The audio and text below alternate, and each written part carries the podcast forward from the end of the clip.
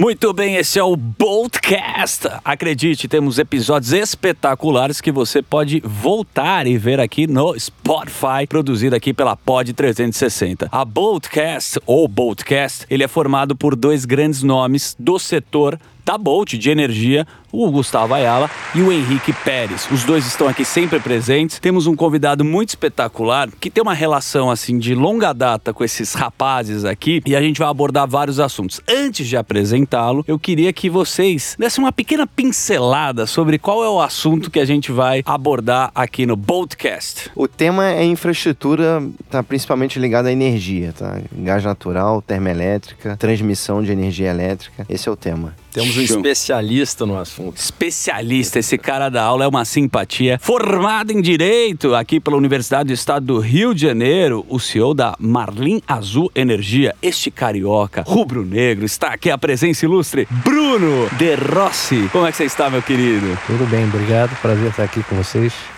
Prazer Vamos imenso. conversar um pouquinho aqui sobre gás, energia, Todos os setores. É, a gente tá- infraestrutura. Infraestrutura. Você sabe que esse conteúdo que a gente faz é realmente para democratizar este assunto. Você, na sua vida pessoal, você sente essa dificuldade das pessoas entenderem o setor de energia no nosso país? Bastante. Primeiro, ele é bastante politizado.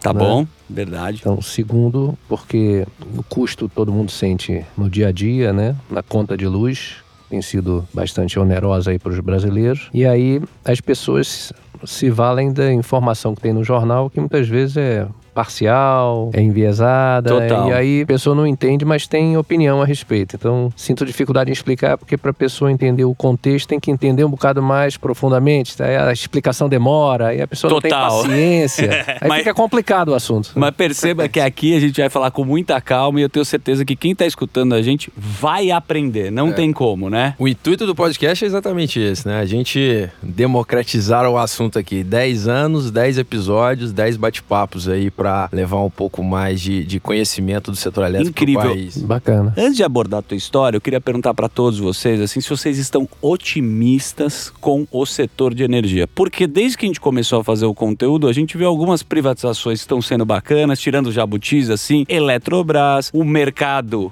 livre, ou né, que a gente fala, sempre brinca, tem agora essa possibilidade. Como é que vocês estão sentindo o momento do setor de vocês? Pode começar você, Henrique. É um setor que sempre vai demandar muito investimento e a gente sabe que está sempre numa crescente, né? Tem muitos problemas a serem resolvidos, igual a gente vem debatendo aqui alguns episódios. Tem alguns gargalos aí do setor que a gente precisa resolver, mas a gente acredita fielmente aí que o setor de energia aí é o coração do Brasil e precisa de muito investimento e tem muito para crescer. Show. O que a gente tem visto recentemente, nos últimos 10 anos, é a tarifa, a conta de luz está sempre encarecendo, né? Cada vez mais Verdade. cara, e né? com o livre mercado de energia, a gente vai ter justamente uma- um movimento contrário, né? Vamos economizar, vamos baratear a conta de luz, né? Isso é incrível. Isso aí, a gente vai ter agora a concorrência.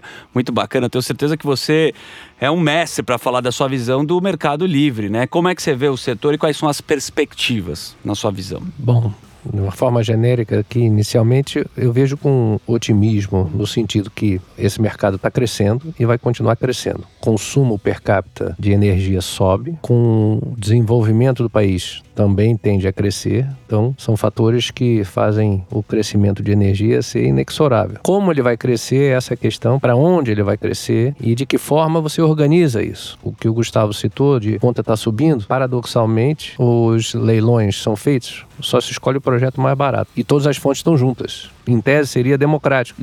Eólica junto com solar, junto com termoelétrica, etc e tal. Você escolhe sempre o mais barato, então, em tese, você está barateando. O que, que acontece? O preço sobe. Isto é, não está bem organizado desse jeito. Não é escolher só a mais barata que vai levar você a ter uma redução na conta. Então, tem uma série de questões aí envolvidas que a gente pode discutir um pouquinho mais. Mas a visão é, vai crescer, está melhorando, a tecnologia está ajudando, o Brasil precisa da energia, vai continuar tendo investimento nesse setor. O regulatório, o governo, etc., tem que ajudar um pouquinho mais, embora as tarefas não sejam das mais fáceis. Perfeito. Infelizmente, a gente vive uma polarização que a gente tem que sair um pouco disso para a gente entender a raiz. O que, que você acha das privatizações? O que, que ela ajuda? Aqui os meninos sempre me falaram assim: olha, putz, melhorar que a concorrência sempre é bom, a gente vai ter um serviço melhor, a logística é mais bacana. Inclusive um trabalho da Bolt também, né? Que vocês aí levantaram a mão e vocês estão dentro dessa ideia do livre mercado que vai ter a possibilidade de vocês também comercializarem a própria energia. Exatamente. Hoje a gente é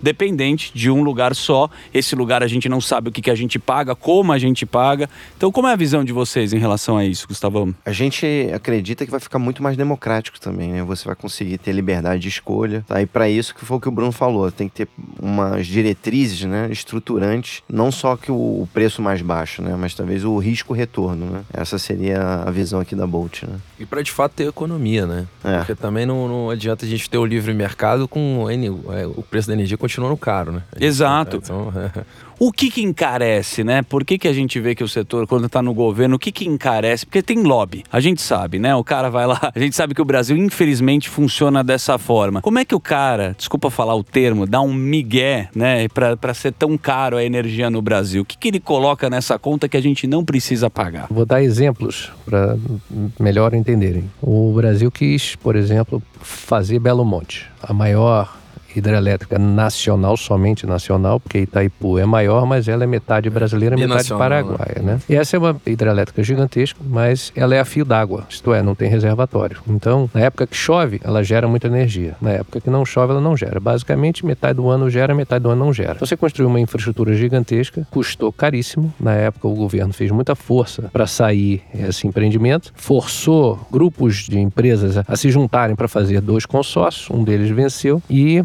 o empreendimento saiu muito mais caro do que era pensado, embora tivesse um empréstimo especial do BNDES. Então, o que acontece? Esse custo de energia está sendo pago por nós, não só através do financiamento do BNDES, como através da tarifa. Então, é um empreendimento caríssimo, que gera pouca energia, mas na época você entende os interesses por trás de obras faraônicas. Isso explica. Então, entuba isso no consumidor. Cara, vai criando dificuldade, a gente vai, vai falando que precisa ser pago e o cara É. tem licitações. E aí, outro exemplo, ah, fizemos lá as hidrelétricas lá do Rondônia, Geral Santo Antônio. Ah, esse daí é Sudeste. Geograficamente, a gente aprendeu no primário que Rondônia não fica no Sudeste.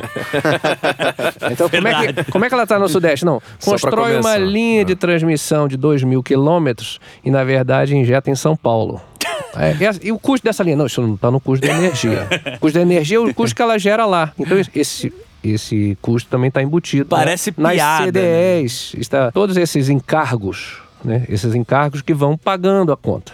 Né? Então, esse é outro que não precisava. Então, tem inúmeros exemplos em que você vai onerando a conta. Fora que quase metade é imposto, é uma forma fácil do governo de cobrar. Não é? Então, por exemplo, no Rio de Janeiro, que é das mais caras, praticamente 49% o ICMS, o ICMS mais caro, que o governo fiscaliza uma empresa, que é a concessionária, lá ele recolhe o imposto de todo mundo, não precisa correr atrás de um monte de empresas, né? É uma forma dele se capitalizar, ou pelo menos dele reaver boa parte aí do seu orçamento, né? Com poucas empresas. Então, a conta de energia é uma forma fácil de você controlar. Todo mundo precisa de energia, então você tem metade de imposto, um monte de encargos. Então, sobra a parte de da empresa em si, do investimento, do retorno. No fundo, no fundo, eu diria que pouco mais de um terço, talvez, fosse o custo efetivo.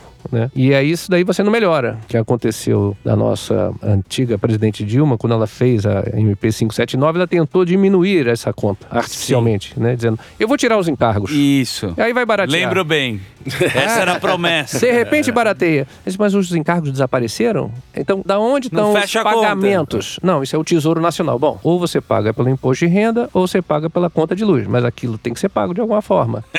tá certo? Então é mascarar, né, Não tem como não pagar a conta. Vai sair mais caro Então- quando te oferecem mais barato. Então, a lógica do leilão ser competitivo, legal. A lógica de você tentar baixar o preço, também legal. De você ter fontes competindo uma com as outras para ver qual é a mais competitiva, em tese tudo está certo. Mas nos termos que isso vem acontecendo nos últimos 10 anos, mostra que o resultado não tem sido aquele esperado. Então, alguma coisa tem que mudar. O mundo real é diferente. né? O difícil é você ter essa vontade de mudar, porque você está sempre pisando no calo de alguém que já está, né, de alguma forma se beneficiando. É muito difícil você mudar isso. Então, eu assisti governos saindo e entrando e a realidade não muda. Então, independente da cor, da facção, do partido, né? É muito difícil. O sistema sempre vai dominar, né? É, muito complicado. Já vimos no Tropa de Elite 2.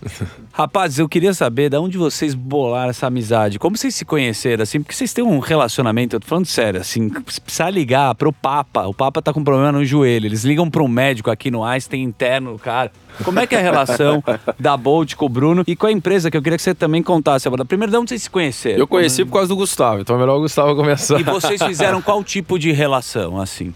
O Bruno, a gente eh, trabalhou juntos muitos anos, né? Em 2010 a gente se conheceu na, na Eneva. Tá? E o Bruno sempre foi um grande estruturador de projetos, tá? E diversos projetos termoelétricos ele estruturou ao longo do, da sua carreira. E disso a gente trabalhou juntos e depois o Bruno foi pro Pátria, tá? Onde teve diversos empreendimentos aí com excelente retorno, né? Em, transmissão, linha de transmissão de energia, né?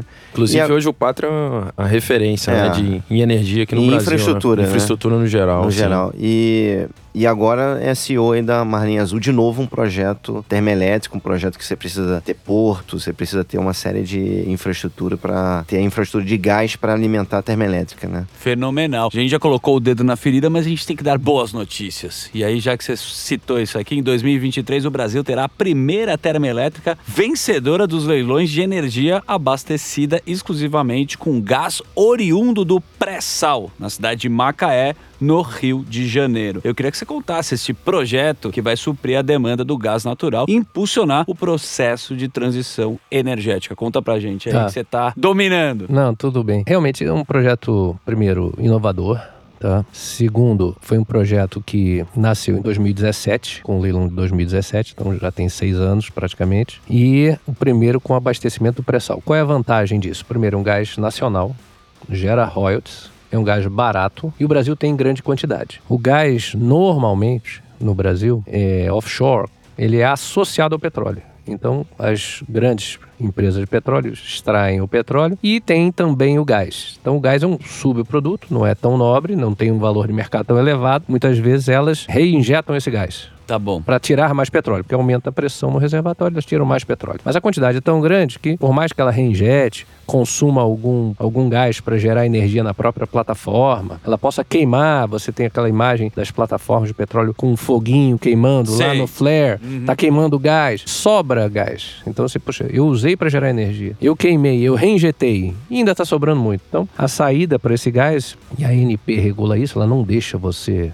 queimar em excesso e há limites para esse tipo de, de situação, é trazer para terra e utilizar esse gás. Então esse gás, na verdade, neste caso específico é a Petrobras que opera em parceria com a Shell. A Shell é a sócia que nos fornece o gás. E aí esse gás vem 300 quilômetros debaixo d'água, submarino, um gasoduto submarino, e chega em Macaé. Macaé é, entre aspas, a capital do petróleo no Brasil. 70% do gás produzido no Brasil está em Macaé, chega em Macaé. E de lá a gente montou ao lado uma termoelétrica, está no final de construção. E o gás é entregue, então, é, ele é tratado e é entregue para a gente. Então, a vantagem, o produto nacional. Então Incrível. não precisa ser importado. Né? O que você ouve sempre falar dos navios, metaneiros, gás, é liquefeito para transportar. E aí o Escuta, Japão é- paga uma fortuna. É o, é o problema agora, É o né? Problema. geopolítico, se a gente for citar agora Exato. o que está acontecendo Rússia, Ucrânia... Isso, a Alemanha está montando terminais de liquefação porque ela não pode depender do gás que vem por gasoduto da Rússia. Então ela vai ter que importar dos Estados Unidos, Perfeito. da Austrália, de qualquer país, né? Que é uma commodity internacional. E isso existe no Brasil. Então a gente tem outros casos em que o Brasil importa gás. No nosso caso não precisa importar porque o gás está ali disponível. Cara, mas isso é fantástico. Pouca gente sabe que a gente tem uma independência do gás natural e está criando esse projeto agora que vai É, ficar esse é o pronto em 2020. primeiro. Chegou a sair no New York Times, notícia, Legal. porque é uma coisa realmente icônica né, nesse aspecto. E aí você tem uma quantidade de outros projetos. Agora, tem aquela história do ovo ou da galinha. Você não desenvolve novos projetos de gás das grandes empresas de petróleo se você não tiver o consumo, né? E você não tem o consumo se não tiver a garantia que tem o gás. Então, o que, que vem primeiro? Então, se você não tiver o leilão de energia para tomar esse gás e dar garantia para as petroleiras de que ela pode investir e tirar o gás que vai ter um cliente, esse não sai. Então, a melhor forma de você rapidamente consumir esse gás é através das termoelétricas. Elas consomem em grande quantidade. E a indústria consome também, mas a indústria é mais pulverizada, são várias indústrias Sim. espalhadas pelo Brasil. Aí você precisa de uma rede de gasodutos. A termoelétrica você bota duas, três unidades na costa junto ao gasoduto e você vai consumir aquilo que é necessário. Então você vai gerar riqueza e essa independência que você falou. Então esse é o Fantástico. primeiro projeto, a gente imagina que haja outros. Agora, tem um detalhe: o gasoduto do pré-sal ele precisa ser escoado de forma constante. Por quê? Porque para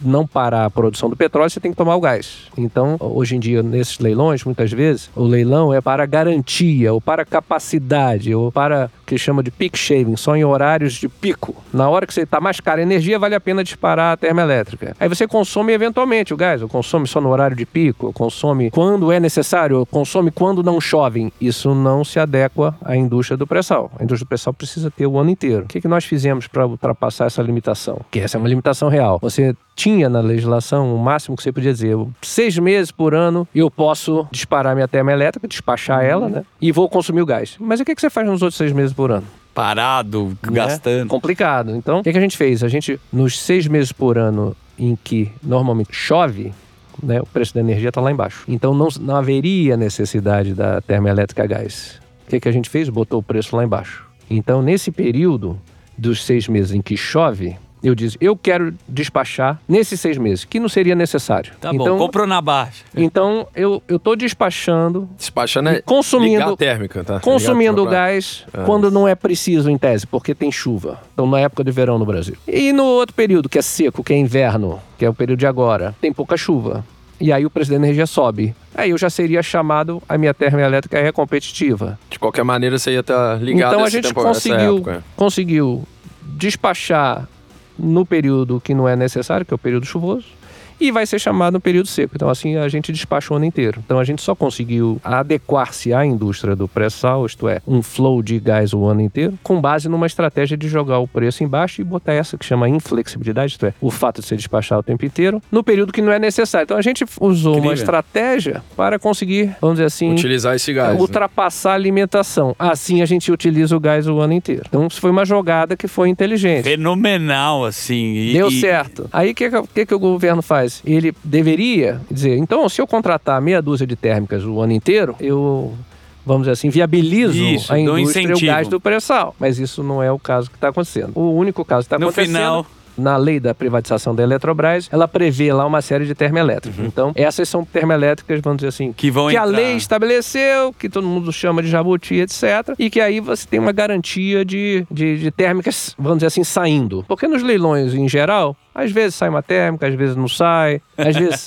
muitas vezes sai eólica ou solar. Sai o que é o mais barato e saem em estados aleatoriamente, né? Porque a concorrência é nacional. E muitas vezes você precisa de um projeto em São Paulo onde está o grande consumo e sai uma térmica no Pará. Aí Como é faz? né? É, é. Então, o resultado do leilão, muitas vezes, não tem conexão com a real necessidade. E aí você puxa a linha de transmissão para aqui, puxa a linha de transmissão para ali, para tentar trazer essa energia. Foi com base nisso que a gente resolveu investir em linha de transmissão. Poxa, já que está precisando, né? Então vamos fazer. fazer. Mas isso é mais uma coisa que, em tese, onera o preço da energia a longo prazo. Tá certo? Então, eu, eu sou favorável a que realmente exista um estímulo ao gás, uma vez que isso viabiliza uma segunda indústria, né? que é a indústria de gás e petróleo. Isso gera muita receita para o país exportando petróleo, tá certo? Por outro lado, ele traz uma energia barata, já que é um gás barato, porque é um gás nosso, e ele vai viabilizar a infraestrutura. Então tem um benefício indireto, mas muitas vezes a indústria do gás não casa com a indústria da energia. Então, Mas as- calma que a gente faz casar aqui na Bolt. Aqui a gente vai casar por aí. com a energia. É só, é só pra gente ter uma ideia desse tamanho do projeto do Bruno, aí é 510 mega, né, Bruno? 565. 565, é isso. Isso é, ilumina 2 milhões de domicílios no Brasil. Isso é então fantástico, cara. é, é algo bem relevante, né, que, que a gente tá falando É. aqui. E 2 Incrível. milhões de metros cúbicos dia de consumo de gás. De que gás. é- Que é, um consumo também relevante. Relevante. Cara, é, primeiro parabéns, assim, eu vejo que tem que fazer um malabarismo cerebral incrível, porque é, para você fazer a logística de tudo isso, precisa ter sacada, precisa realmente resolver problemas é, burocráticos e também Regulatórios, né? regulatórios, assim. O que ferra, acho que tu, todos os setores, é quando o cara cria essa dificuldade para ganhar a facilidade dele. No setor de energia, vocês também têm uma dificuldade. Quais são os problemas que vocês querem e devem resolver quando vocês olham esse panorama? Porque, meu, impressionante. Quando a gente fala, né, tá formando uma hidrelétrica, tá formando o que qualquer setor, você não sabe como é que desmonta o foguete. E aí, cara, qual é a dificuldade no setor de energia quando a gente fala também das privatizações, só que ele citou aqui alguns jabutis? O que, que vocês olham? O que, que precisa para vocês sentem a maior dificuldade, Gustavão? Alguns mercados você tentam simplificar, né? E aí você é uma barre... menos uma barreira de entrada para os outros agentes. No setor elétrico, acho que tem muito engenheiro nesse setor, né? Então tende a, a complicar a, a, as coisas, né? Então você, naturalmente já é um setor que você é complexo, né? Então as diretrizes às vezes pode se enganar, tá? Você pode ter uma diretriz e acontecer justamente o contrário, né? Como o Bruno falou lá, o leilão ele vai pegar o menor preço. Sim. E as tarifas não param de subir. É uma coisa paradoxal. Então, essa é a dificuldade, né? É você As- olhar como um todo, né? Às vezes a conta não fecha, mas eu não tenho como não. Infelizmente, né? A gente tem que. É um momento factual, assim, que tá tendo a guerra da Ucrânia na Rússia, muito triste. E a gente vê essa negociação. Queria muito tua visão, porque o que, que a gente viu, né? A, a Rússia começou a negociar. Muita gente na Europa, principalmente a Alemanha, dependia muito do gás natural. E aí vamos fechar. Aí eles fecharam a conta e falaram: "Meu, amigão, acabou aqui, a gente não vai mais comprar, tem as Fechou a sanções." torneira. Fechou a torneira. Aí o que, que a Rússia fez? Falou: beleza. Índia, como é que vocês estão aí, China? Vou vender mais barato pra vocês. No final, isso daí vira livre mercado. E eu acho, assim, é, uma coragem, assim, do setor que vocês estão tendo, que eu falei de criar uma independência, que ninguém, tá- ninguém fala sobre isso. E lá na frente a gente vê a conta que o cara tá pagando. Como é que você vê, assim, geopolítica, assim, desse setor? É, deixa eu dar um exemplo de uma coisa que eu vivi na pele. Houve o Fukushima, né? Aquele grande tsunami no Japão, Sim. e que inundou as nucleares Sim. de Fukushima. Então, criou-se um grande receio de que as nucleares estivessem em risco por conta disso. O que, que a senhora Angela Merkel fez na Alemanha? Puxa, vou fechar as nucleares. Exatamente. A Alemanha não tem terremoto, muito menos maremoto. Tá certo? Aí ela fechou várias, várias nucleares. Nós sofremos isso na pele por quê? Porque a gente trabalhava juntos aqui na Eneva, no Brasil, que tinha participação de uma grande empresa alemã e quatro das nucleares delas foram fechadas lá. E elas deixaram de investir no Brasil porque houve, começou a haver sindicatos alemães protestando que estavam investindo no Brasil e fechando postos de trabalho na Alemanha. Começou uma confusão muito grande, então eles pararam de investir nos países emergentes. Bom, diretamente foram afetados. Essa decisão estratégica foi precipitada, porque a Alemanha, fora o carvão, que era tradicional, e não tendo a nuclear, ficou dependente do gás russo. Os franceses disseram: não, não vamos deixar de depender. Até porque a dependência da França dos nucleares é muito maior do que era da Alemanha. Do mesmo jeito que aqui a gente depende de hidrelétricas, na França depende de nucleares. Então a França ficou mais blindada com menos necessidade do gás russo, tá certo? No sul da Europa, você tem abastecimento via Argélia. Então, Espanha, Portugal e tal, tem um outro abastecimento do norte da África, que tem bastante gás também, tá certo? Então, há outras soluções, mas jogar todos os ovos no mesmo cesto é uma, é uma dificuldade. Então, Total. realmente você botou o poder na mão da Rússia. Não só ela ganhou muito dinheiro, ganha muito dinheiro com a exportação de petróleo e gás, tá certo? Como há uma dependência muito grande. Então, você é contra a guerra, você manda armas para a Ucrânia, mas por outro lado, você está pagando a conta todos os meses e dando Exatamente. dinheiro à Rússia. É, é uma, é uma É loucura, isso, é né? isso, a é gente isso. pensar Um dessa forma. né? Então, temos que fazer ou de uma forma séria, né? Olha, vamos nos privar aqui do gás russo, vamos boicotar o gás russo, vamos levar a sério e impedir essa guerra, ou então não adianta continuar pagando a conta que você está dando dinheiro É, para a loucura demagogia. para a sendo- loucura do Putin. Então, É, é. eu acho que não funciona. Aqui no Brasil, a gente fala da transição energética que você Tá mencionou, né, com o gás. Mas só que essa transição a gente já fez. Por quê? Porque é, a industrialização foi baseada no carvão, né, na Inglaterra. Começou aí na Alemanha e naturalmente eles tinham carvão. Né? E Estados Unidos também, Rússia também. E eles migraram também para outras tecnologias, mas ainda dependem do carvão, ainda tem muito óleo, tá certo? Então, esses países geram muita energia com base nesses, nesses combustíveis. O Brasil nunca teve carvão de boa qualidade, tem pouco carvão no sul, que metade é cinza. Então, poder calorífico baixo. Então, isso nunca permitiu a nossa industrialização. Tem muito poucas térmicas a carvão, são normalmente ineficientes, eram algumas da Eletrobras lá no sul. E aí o que acontece? a gente recorreu às hidrelétricas. Nosso país é afortunado nesse sentido, tem muita chuva. Então, poxa, hidrelétrica é uma forma fácil de você, com os reservatórios, armazenar energia. Hoje em dia tem o um problema ambiental que ninguém quer fazer os reservatórios, porque inunda, alaga, floresta e tal. Então, qual é a saída? A gente foi para a saída das renováveis, eólica, now. Solar, biomassa. E a gente tem um potencial segundo aqui que eu aprendi gigante. Área boa, né? Sim, área extensa, área venta pra cacete no Nordeste. E sol não Então falta. a gente aqui domina. E, então você vê, o Brasil tem muita chuva, tem muito gás, tem muito sol, tem muito vento. E tem muito tudo filha que é cara que, que tá ferrando todo o nosso...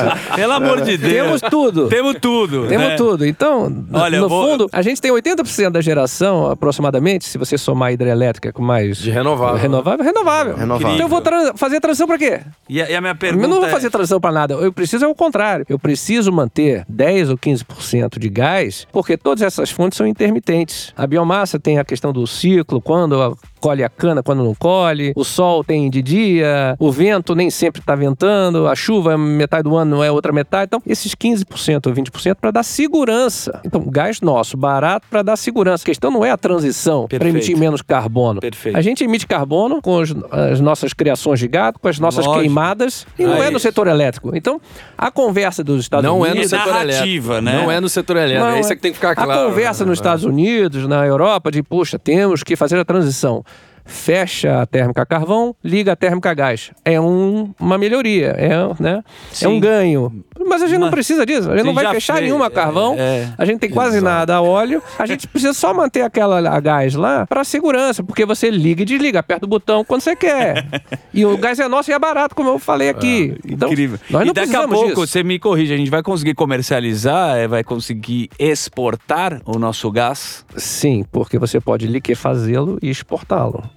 Então, não para os nossos vizinhos aqui, porque a Argentina tem gás próprio, tá certo? Venezuela é uma grande produtora de petróleo, também tem. Também. Bolívia. Então, Mas digo pra Bolívia, Europa, então. que é dependente pra caramba. poderia, poderia. Então, Ó você teria que montar projetos para liquefazer esse gás e transportar. Os Estados Unidos, ele era um grande importador. Uhum. Quando eles começaram a desenvolver o gás de xisto, que é no fundo Shale um gás, gas. que é o, em inglês é o shale gas, eles fizeram um incentivo durante 30 anos. Ele não dava lucro. Mas lá, como você sabe, o subsolo pertence a cada um. E aí o fazendeiro lá começou a ver que tinha, começou a furar todo mundo e se- conseguiu um desenvolvimento grande. Ele passou de importador a exportador. Então, aqueles terminais que ele estava construindo para trazer gás do exterior, trazer gás do Catar, trazer gás de Abu Dhabi, da Austrália, sei lá de onde, ele passou a fa- em terminais para exportação. E aí, hoje em dia, ele exporta para o Japão, exporta para a Europa.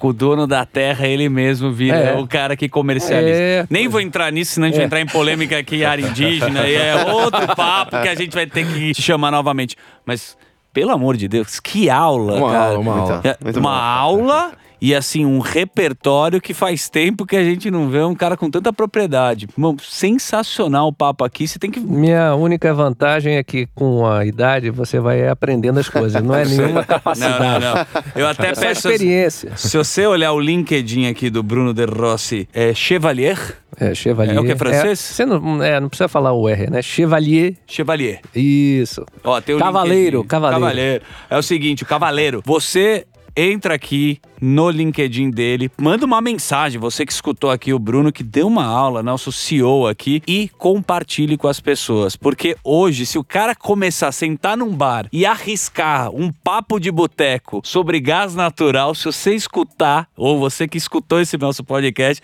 vai dar aula, né? Que é isso. Vou Obrigado, te dar um viu? exemplo. Não, de nada, é um prazer estar aqui. Te dar um exemplo de como começou a minha vida no gás. Ah, boa. Porque aí vai na resposta daquilo que você falou Você sabe que é o mais legal da desse... privatização. Boa. Então, assim, pra gente finalizar, é a um- gente poderia ter feito essa pergunta no começo, mas você foi embarcando com tanto repertório É que no final a gente quer saber como é que você foi parar, cara. É o seguinte, eu, eu- eu trabalhava com a Petrobras, tá certo? Em projetos na área de negociação de contratos, não era na área técnica, tá certo? Que eu vinha do, do meio jurídico. E aí eu era consultor da Petrobras trabalhando. A Petrobras, como cliente único, porque na verdade é monopólio, então você, se não trabalhasse para a Petrobras, ia ser difícil. Tá bom. Tinha essa vantagem. Justo. Negociar gás era fácil. Você, olha, nessas condições, quer ou não quer? Só assina. É abrir conta no Itaú. Tá Você bom. não vai negociar as condições. Né? Pô, tá E certo. vem uns juros você nem sabe da onde. Então, no final, trabalhei bastante em projetos pela Petrobras e eu percebia que a Petrobras não tinha capacidade de fornecimento de gás suficiente para atender os projetos. Era uma briga muito grande. E aí, o gasoduto era limitado, por exemplo, da Bolívia. Ele disse, puxa, mas será que vai fazer um loop, vai fazer assim um bypass para ter maior capacidade? Será que a gente bota mais pressão? No final, o que aconteceu? Um overbooking. É por isso que a penalização que a ANEL impôs depois no setor é muito alta pela falta de combustível. Porque, na verdade, ela promete, assinou com um monte de gente e não tinha mais para quem entregar. Então é aquela história do chegou no avião, olha, os 120 lugares estão ocupados, pega o próximo, né? É então, isso só que aí que não vai. gerava energia, né? Então eu disse, puxa, qual é a alternativa à Petrobras? Puxa, vou ter que trazer gás do exterior, porque a Petrobras não, Não tem. Vou ter que ir para outra fonte, já que não tem gás. Então vamos ter que descobrir o nosso próprio gás. Foi assim que a gente incrível. recorreu lá no interior do Maranhão à à exploração de gás, né, em conjunto, em parceria, e acabou descobrindo o gás e montou várias termoelétricas que estão lá em operação, então são hoje em dia da Eneva, com gás onshore, isto é, gás de, na terra, né, que a gente acabou descobrindo. Então era uma alternativa. Então a minha vida tinha sido sempre como gerar energia a partir do gás se a Petrobras, que é monopolista, não me dá o gás. Então, todas as estratégias Mas alternativas. esse é o ser humano que é um bicho incrível. Como a gente consegue dar a volta que nas a volta. dificuldades. É, aí fomos depois, mais recentemente,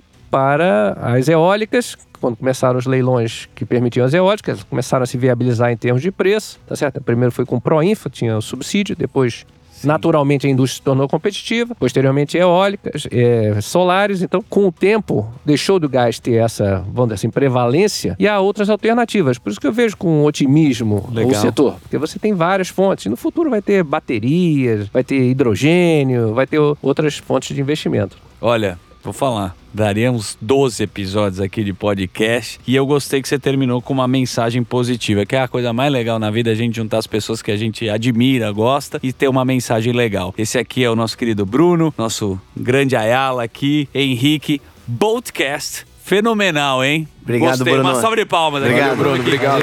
Só, só aplaudir pra ir embora no você, alto. Saindo nas palmas. Esse aqui é o Boatcast. Só lembrando que sempre tem um episódio aí, se você escutou esse e gostou, indica para um amigo, você pode mandar no LinkedIn, no WhatsApp e tem outros episódios com figuras espetaculares que tá sempre aqui no Spotify e no Pod 360. Valeu!